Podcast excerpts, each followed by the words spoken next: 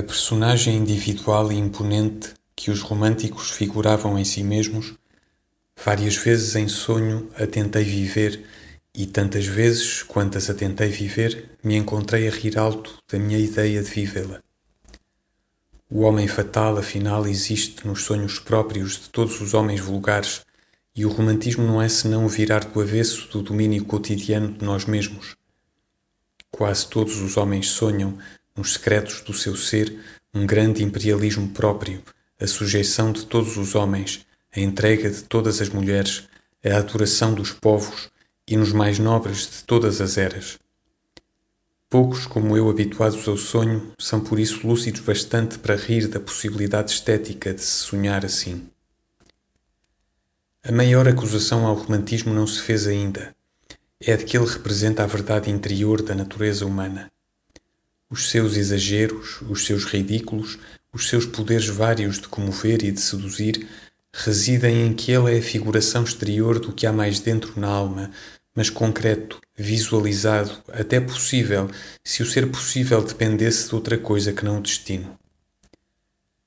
Quantas vezes eu mesmo, que rio de tais seduções da distração, me encontro supondo que seria bom ser célebre, que seria agradável ser ameigado, que seria colorido ser triunfal. Mas não consigo visionar-me nesses papéis de píncaro senão com uma gargalhada do outro eu que tenho sempre próximo, como uma rua da baixa. Vejo-me célebre, mas vejo-me célebre como guarda-livros. Sinto-me alçado aos tronos do ser conhecido, mas o caso passa-se no escritório da Rua dos Douradores e os rapazes são um obstáculo. Ouço-me aplaudido por multidões variegadas.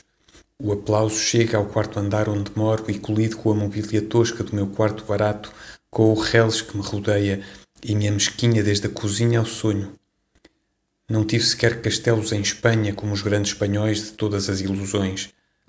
Os meus foram de cartas de jogar, velhas, sujas, de um baralho incompleto com que se não poderia jogar mais nunca.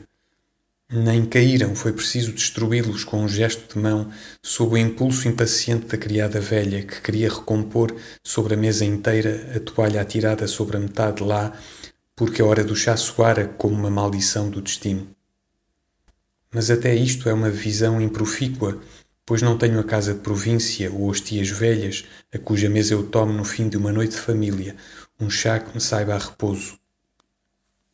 O meu sonho falhou até nas metáforas e nas figurações. O meu império nem chegou às cartas velhas de jogar. A minha vitória falhou sem um bulo sequer, nem um gato antiquíssimo.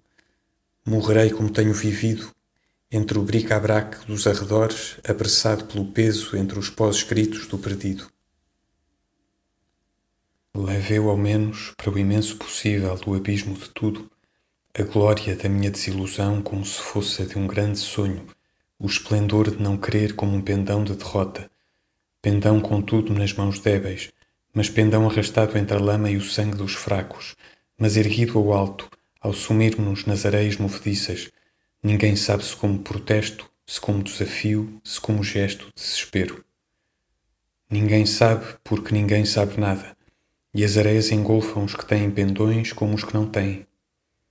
E as areias cobrem tudo, a minha vida, a minha prosa, a minha eternidade. Levo comigo a consciência da derrota, como um pendão de vitória.